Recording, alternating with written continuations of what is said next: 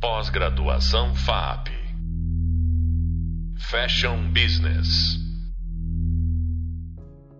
Quanto tempo dura um estilo ou uma tendência? Quem ou o que determina o que está ou não está mais na moda? Como se dá a propagação de uma moda ou tendência? Acompanhe esse podcast para entender melhor esses conceitos. Olá, eu sou Amnon Armoni, professor da disciplina de marketing dessa pós-graduação e hoje vou falar sobre os ciclos e teorias de liderança da moda. E, nos dias de hoje, eh, como essas teorias eh, se manifestam. No hub de leitura, eu falei do, sobre o conceito da obsolescência cultural planejada, ou seja, a ideia de que existe um prazo de validade limitado para o uso do que já passou, mesmo que o produto esteja em perfeitas condições de uso é, apologia do novo, gerando uma nova demanda de produtos a cada estação. Gente, essa é uma realidade que parece óbvia nos dias de hoje.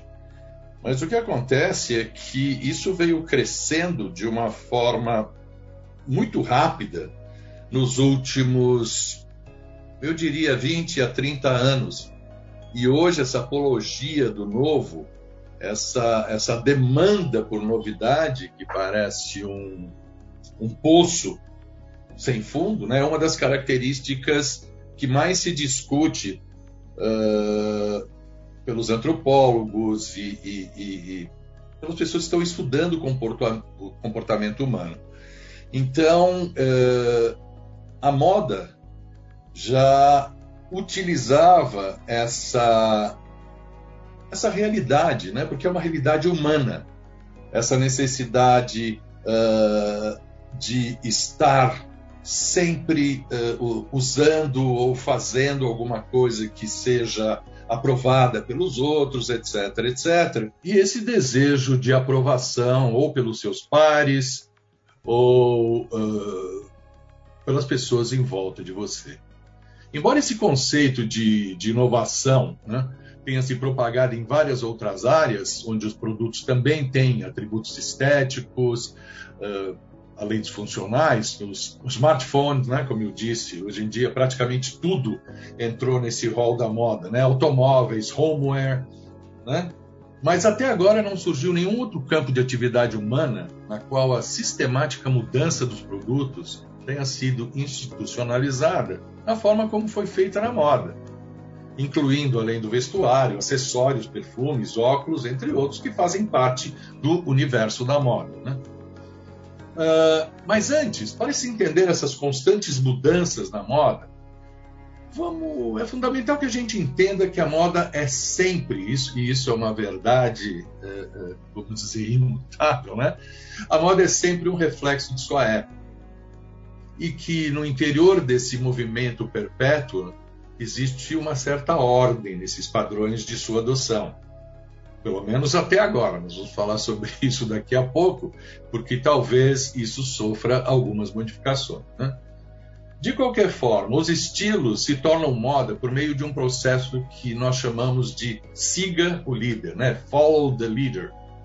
E isso explica como um look ou uma ideia começa com muito poucos e se propaga né, com o tempo para muitos. Né? Uh, o que a gente tem é, para que nós consigamos entender esse processo é entender que a moda tem um ciclo de vida, como tudo, né? Ela tem uh, nascimento, uh, vida e morte. Então, só que essa, essas características elas vão variar de acordo com os produtos, com a proposta. Uh, e, e, nós, na moda, temos que entender como é que esse processo se dá.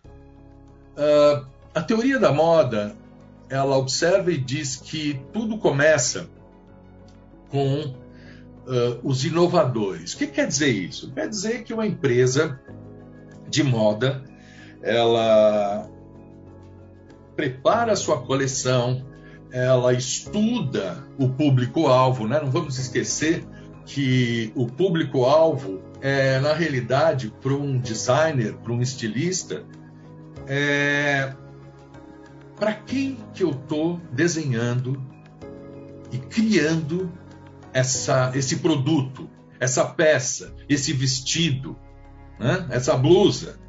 E é a forma como eu acho que é, é bem interessante da gente pensar para quem é que nós estamos fazendo. À medida que a gente faz isso, a gente começa a visualizar quem são as pessoas e quem é o tal do famoso público-alvo, né? Então, é, é, a teoria diz que tudo começa, e a teoria é a realidade, porque a teoria é feita sob observação, né?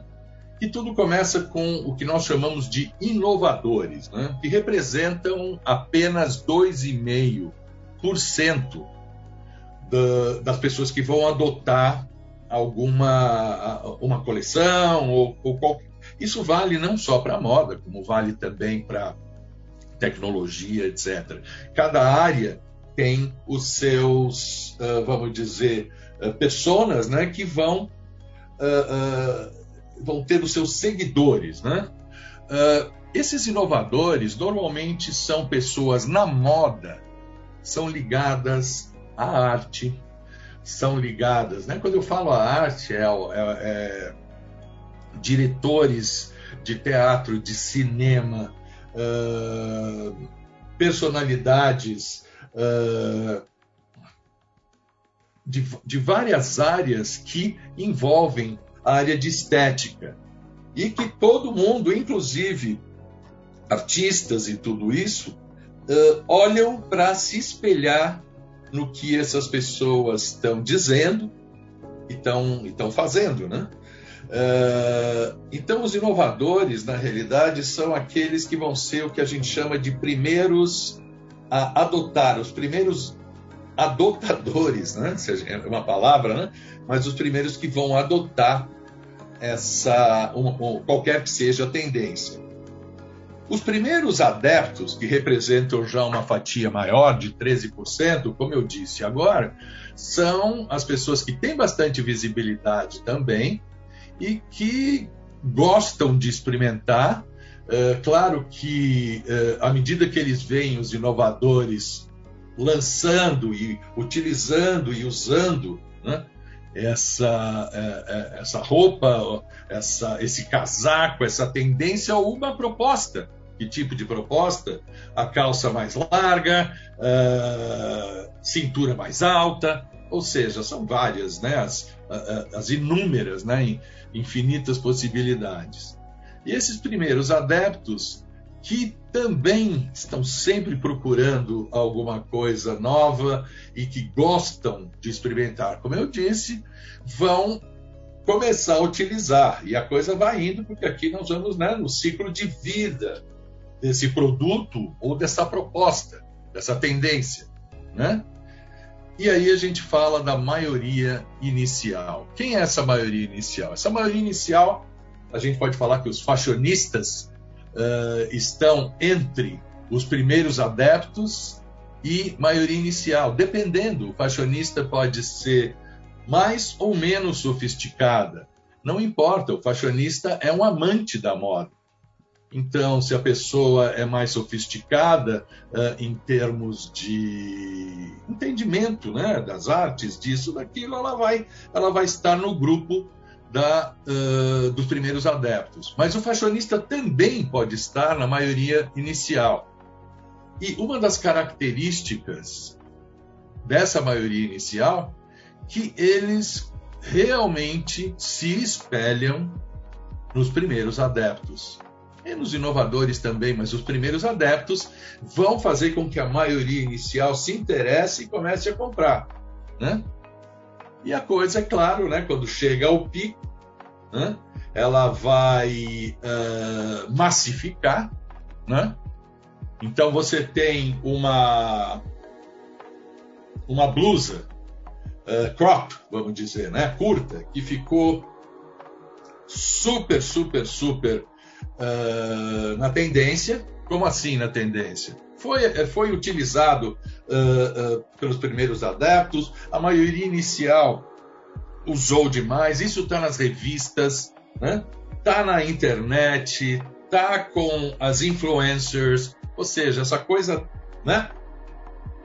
já se espalhou, então depois nós temos a maioria tardia. Essa maioria tardia, ela já viu essa tendência em todos os possíveis lugares. Nas novelas, na, na, na, na internet, uh, com, uh, nas revistas, ou seja, ela já está espalhada, já está em todos os lugares, e aí que entram os retardatários. São aqueles que, uh, normalmente, esse grupo é um grupo cujo valor e o uso é a característica mais importante contra, vamos dizer, a estética. A estética perde muito mais o valor para essas pessoas do que uh, realmente a utilidade do produto e o preço do produto, tá certo? Uma outra forma de a gente olhar para esse fenômeno é através uh, da forma e da tipologia da venda. Eu vou explicar.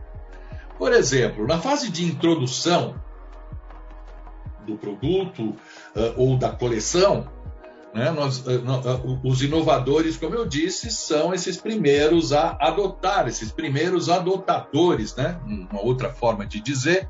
E de que forma esses inovadores vão estar em contato com esses produtos? Por meio das lojas e boutiques de alta gama. Né? Eh, eh, eu não vou citar o nome das lojas, mas eh, podem ser as próprias marcas, né? marcas de luxo, tanto nacionais como internacionais, como uh, multimarcas uh, que trabalham com produtos uh, de designers né? ou de criadores, e aí a gente tem, né, se a gente for continuando, como eu falei, né, esses primeiros adeptos depois dos, dos inovadores, né, que representam 13,5%, aí são as lojas premium. Ah, onde é que estão essas lojas premium? Nossa, é, eu acho que hoje essas lojas premium estão principalmente uh, no e-commerce e na internet. Claro que a gente tem também uh, uh, as lojas físicas, né? Mas é uma infinidade uh, de opções hoje que o consumidor tem para conseguir achar as marcas e seus produtos por meio da internet. Muito bem. Quando chegou ao pico, né, a maioria inicial que nós falamos, 34%, aí já a gente já entra num outro patamar, lojas com preço moderado. Agora, quer dizer que é o mesmo produto? Não, gente, não é o mesmo produto, é a ideia do produto. Você não pode, por exemplo, a Zara é uma empresa que a gente diz, uh, costuma dizer, uh, eu costumo dizer, né, que é a primeira segunda. O que, que quer dizer isso? Primeira segunda. Quer dizer que ela é a primeira a copiar uma tendência que ela acredita que vai emplacar nas suas lojas. Como assim? Eles têm um conhecimento enorme, uh, mundial, diria, né? global, sobre o que vende, o que não vende, o que vende em certas áreas. Eles têm muita informação, né? A, a, a, a informação uh, uh, e hoje os meios de se transformar essa informação adquirida em ação, eles são excelentes. Então eles vão ser os primeiros a lançar. Só eles não vão lançar o mesmo produto que a Prada lançou. Eles vão mudar o material. Eles vão mudar a dificuldade da costura e vão mudar uma série de coisas para que o preço desse produto né, uh, seja atrativo para o mercado a que se destina e é massificado no mundo. No Brasil, não é massificado como é no resto do mundo, por várias razões que nós não vamos entrar agora em detalhes. Né? Mas principalmente tem a ver com os impostos, eh, tarifas né? e tudo isso. Então a Zara aqui no Brasil é uma loja cujo público-alvo é B e A, né? coisa que não acontece no restante do mundo. Mas eu estou falando de uma, podemos falar de uma CIA da mesma forma. Né? Ou seja, a ideia começou lá em cima e ela vai chegando para baixo e vai entrando em outras formas de distribuição ou varejo, né? até ela chegar nas lojas de desconto, uh, aqui no Brasil, nos, centros né, da cidade, uh, uh, etc. Lojas populares. Né? Você tem uma blusa, por exemplo, que começou a ser feita com linho, né, um tecido de linho extra fino, maravilhoso, com cores menos vibrantes, né, areia, etc, etc, e ela vai chegar nas lojas populares com o mesmo look, mas com um tecido que pode ser uh, poliéster e, e, com cores que vão agradar mais uh, as pessoas uh, que vão comprar nessas lojas populares. Um outro aspecto importante para que nós possamos entender o processo da moda e, e, e entender da onde surgem as tendências, as ideias, e na realidade estamos falando também de, né, como esses, como a adoção acontece, né? Por que, que ela acontece e como ela acontece. Então a gente tem uh, alguns modelos, né? Uh, que foram discutidos tanto no hub de leitura, tanto nos vídeos, que são as teorias de liderança na moda. A primeira e mais antiga é a de cima para baixo. O que quer dizer isso? Quer dizer que a, a, a, essa é a mais antiga de todas, né? onde a realidade é que as pessoas seguem uh, e querem se vestir como no passado a nobreza se vestia e hoje, como a gente falou, os artistas, as pessoas que elas uh, uh, normalmente de, de classes mais elevadas e essa teoria é uma teoria que até hoje ela é aceita. Só que essa, essa, teoria não é a única, porque essa não é a única forma que isso acontece. Ela já foi, durante, eu diria, séculos, a, talvez a única forma. Né? Onde vinha de cima para baixo. Né? Onde você olha para cima, vê o que, que essas pessoas que estão uh, socioeconomicamente acima de você o que, que elas estão usando e você vai passar a usar também de uma forma diferente, é claro, mas mais uh, uh, barata e que, que você consiga consumir. Uma outra teoria, isso em inglês é chamado de trickle down, né? Uma outra teoria é que essa liderança ela ocorre de uma forma horizontal, significando que eu não olho para cima mais eh, eh, para me identificar. Eu estou olhando para os lados. O que, são para os lados? Eu estou olhando para as pessoas que são do meu grupo. Né? Uh, por exemplo, eu vou falar das tribos, né? Você pode falar da tribo do skatista ou da, das tribos uh, do hip hop. Uh, eu quero me vestir como elas. Eu olho e vou escolher também as pessoas que me, uh, uh, por exemplo, que eu tenho admiração.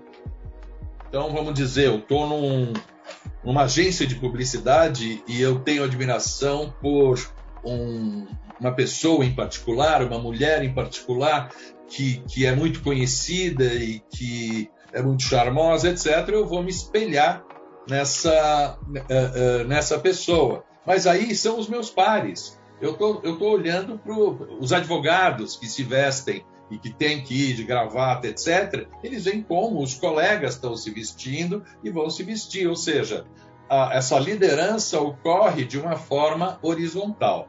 E a mais, não é a mais nova, é uma antes da mais nova, porque eu vou falar da, da, da, da, mais nova teoria uh, daqui a pouquinho, que é a teoria de baixo para cima. O que, que é isso? A, a teoria diz que os jovens são os grandes responsáveis hoje por trazer e por uh, fazer uh, essas tendências acontecerem e ser observadas. Isso, isso também nos, nos bairros menos privilegiados, com música, com o funk, com tantas outras formas de que, os, que os jovens trazem e que vão afetar, né? por exemplo, essas roupas muito largas que está se usando hoje, em todos os níveis, ela começa lá atrás, ela começa com o pessoal do hip hop. Né? Então, essa é a teoria de baixo uh, para cima. E uma teoria que eu gostaria de falar em particular é, é um modelo alternativo que, se, que é denominado de modelo populista, né? Que é o um modelo policêntrico. Ele, ele acontece, né, de, não tem um, um, um, caminho só, de vários caminhos, né? Então você, essa, essas tendências elas vão aparecer com grupos baseados em diferentes idades, uh, ou, ou, status né, socioeconômico, ou localização, onde é que você está, se você está no Nordeste, se você está no Sul, ou tem um movimento, né? E, e, e também uh, uh, em questão de grupos que têm uma mesma cultura, e esses grupos criam a sua própria moda, né? Isso pode ser, agora, agora é, é, é, é muito mais complexo, né? Porque isso pode incluir adolescentes, uh, surfistas, skatistas, feministas, cidadãos idosos numa comunidade de aposentados, etc. Né?